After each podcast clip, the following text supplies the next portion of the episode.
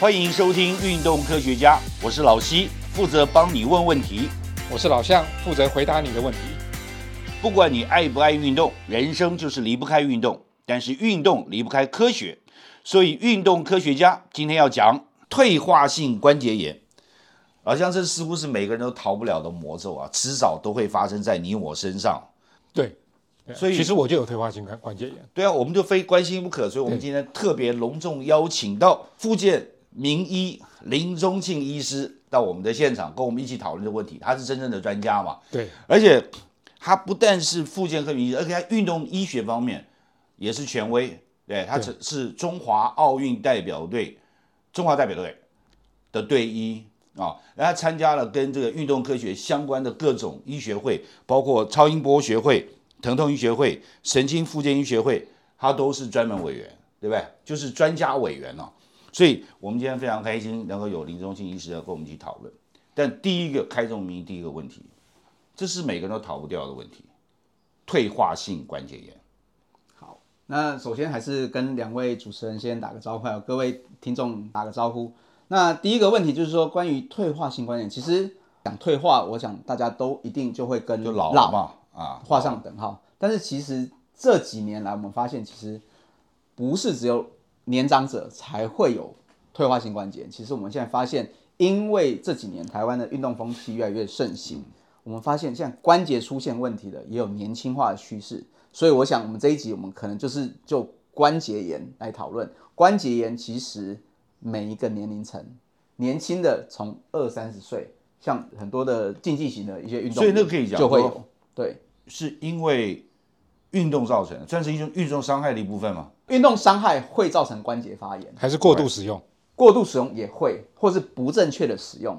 哦姿势不正确错误。所以我有退化性关节炎，不见得代表我年纪大。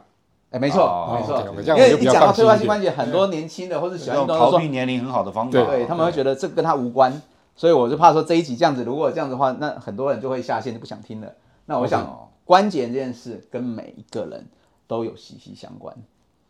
所以很多事情很妙哦。我们要维持我们的关节哦，在处于良好状态，也要运动。所以成也是运动，但是运动错误、运动过度，又会造成它的伤害。没错，所以这个我们对于这个运动，就是关节的保护哦，还有包关节炎的治疗，我们都应该有基本认识。没错，所以我想很多东西都是两面刃，过于不及。而且这几年很多个宣导就是说，exercise medicine，好，运动就是良药。所以很多的疾病，不管包含关节炎或者是一些肥胖的问题，其实运动都会是在第一线建议民众或是患者，好，你要开始尝试透过运动，而不是什么东西都用药物，或者什么时候都用开刀来来解决这些所以问题。正确的运动方式，透过运动科学的方式来运动，就可以避免受伤，而且达到效果。但是结果是老向还是运动受伤了嘛？对，所以你个人的有退化性关节炎的困扰嘛？对啊，其实我那个的确是运动，那在训练的过程中，不是因为老，也有关系了。一点点的哈。那不过主要还是有外伤了，因为我是因为骑车摔车，那摔车完之后自己也没注意去复健好，所以我的肌肉就比较不均衡。那又跑去左右跑马拉松，不均衡吗？就是左左脚受伤，可是左脚的外侧肌肉更没力，所以造成我膝盖的内侧就是受伤了，那后来谁帮你了？就找林中庆医师啦。所以我们才找林医师来嘛。对，林医师他的状况后来你怎么处理的？如果我回想这个大概是几年前的故事啊，那时候好像呃向老师是因为骑车对呃摔车，骑自行车摔车，因为我在想自行车也是高风险，但是也是大家所向往的一些运动。普通普遍的运动，对，然后结果那时候摔车之后，因为你下去的时候方向或是那个力量哦受伤的机制啊，我们就说受伤机制，如果膝盖着地，哦最怕就是不管是从前往后，或是外往内，或者内往外，都会造成不等程度的一些膝盖的受伤。那老师那时候我记得没错的话，应该是半月板。对，好、膝盖里面其实关节炎最主要就是软骨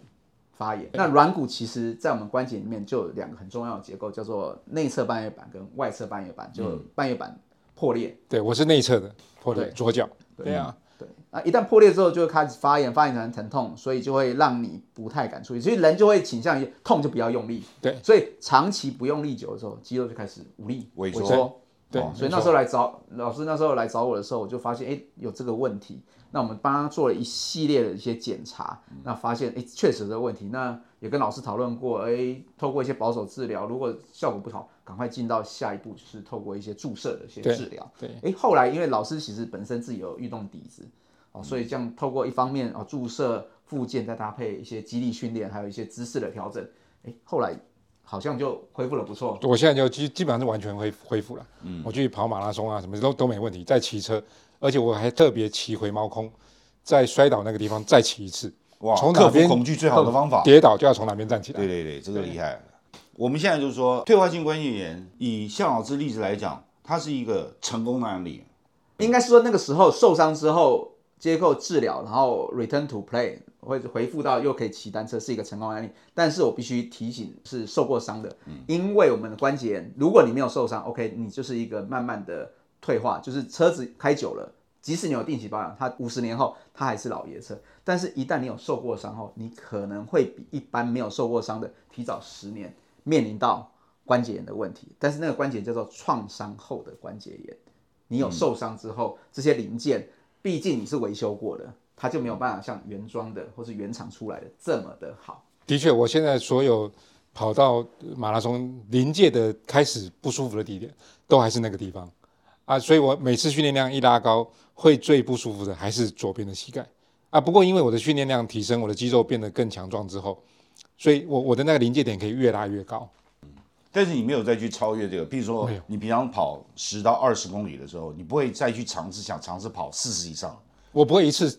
跳这么多我我从十会拉到二十，到二十几，这个可以，或者再去尝试不同的运动。可是我不会从十立刻跳到四十这样。林医师你会给他什么建议？叫他去拼马拉松吗？那就要看老师自己的设定的目标。那我想刚刚听起来两位的的谈话中间里面讲到一个很重要，凡事就是循序渐进。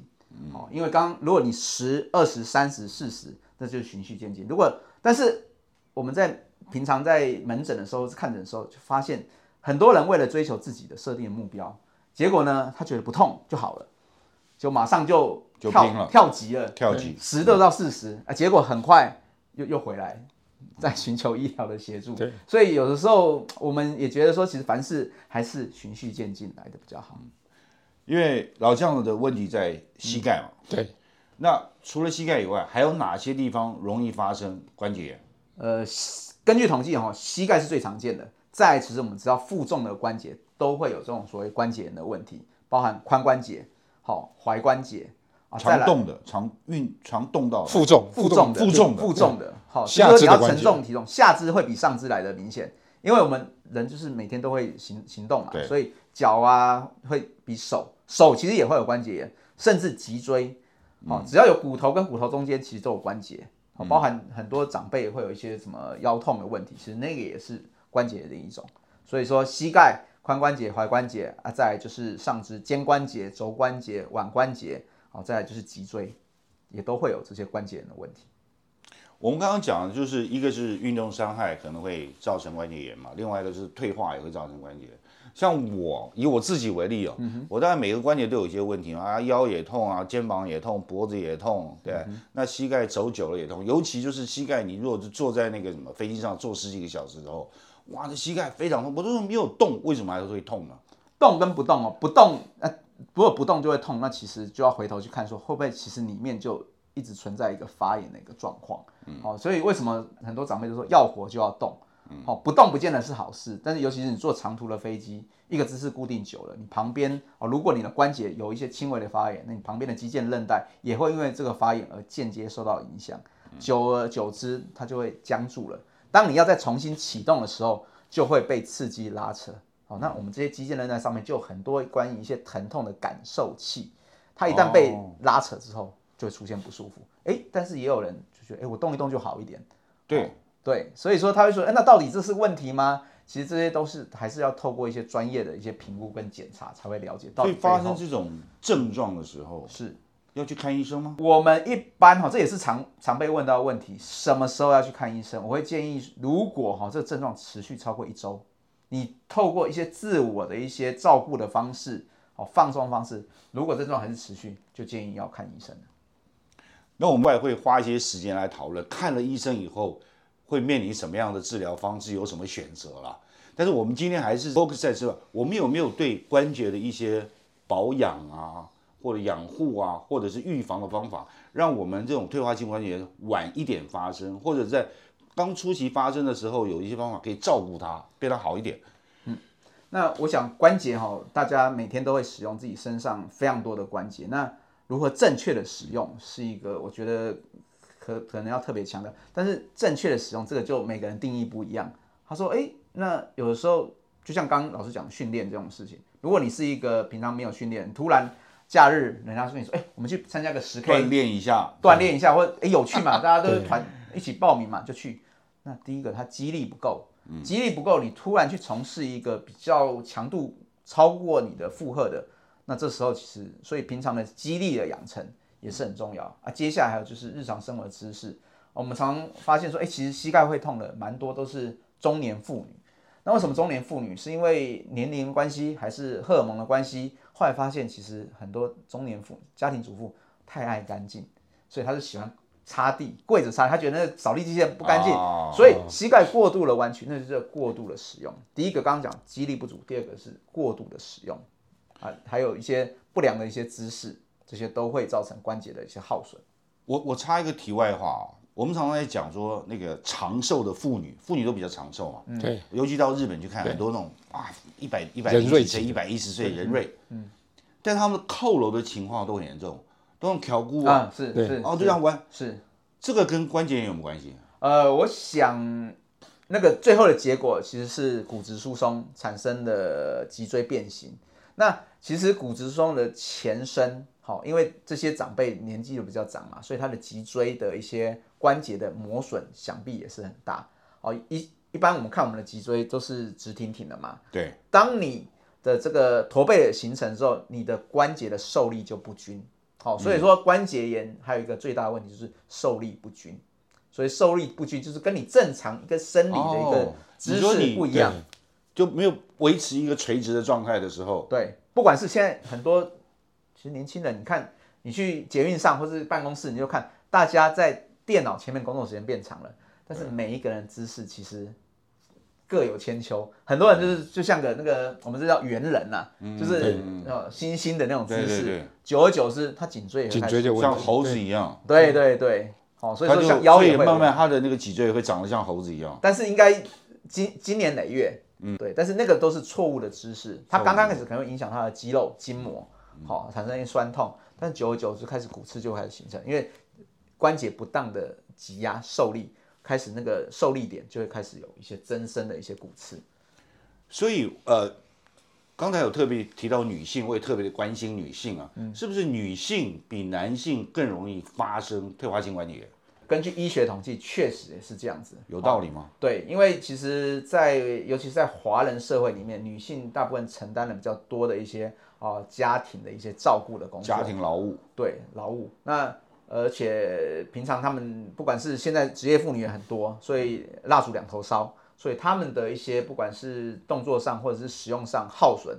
啊，似乎看起来有比男性来的多一些。而且女性的相对的，她的肌肉力量，如果你没有特别锻炼，哦，相对也会比较不足。跟结构有没有关系？像譬如说他们的宽骨盆就会比较宽一点，所以那个膝盖的角度就比较不一样。也是，所以这个又跟它的生理的结构，哦，就是我们在。关节常常会讨论到一个叫做我们的 Q angle，对，就是我们的大腿跟这个小腿的这个的夹角。那女性因为骨盆比较宽，所以她的 Q angle 就会比较大，对，所以这样子也会容易比较造成关节的负担比较。所以它的它的这种负荷沉重，反而也是因为角度大角度大，对。但是这个是生理的一个不可不可改变的，但是它可以靠后天的一些可能一些肌肉力量的训练，或者减少一些哦过度使用。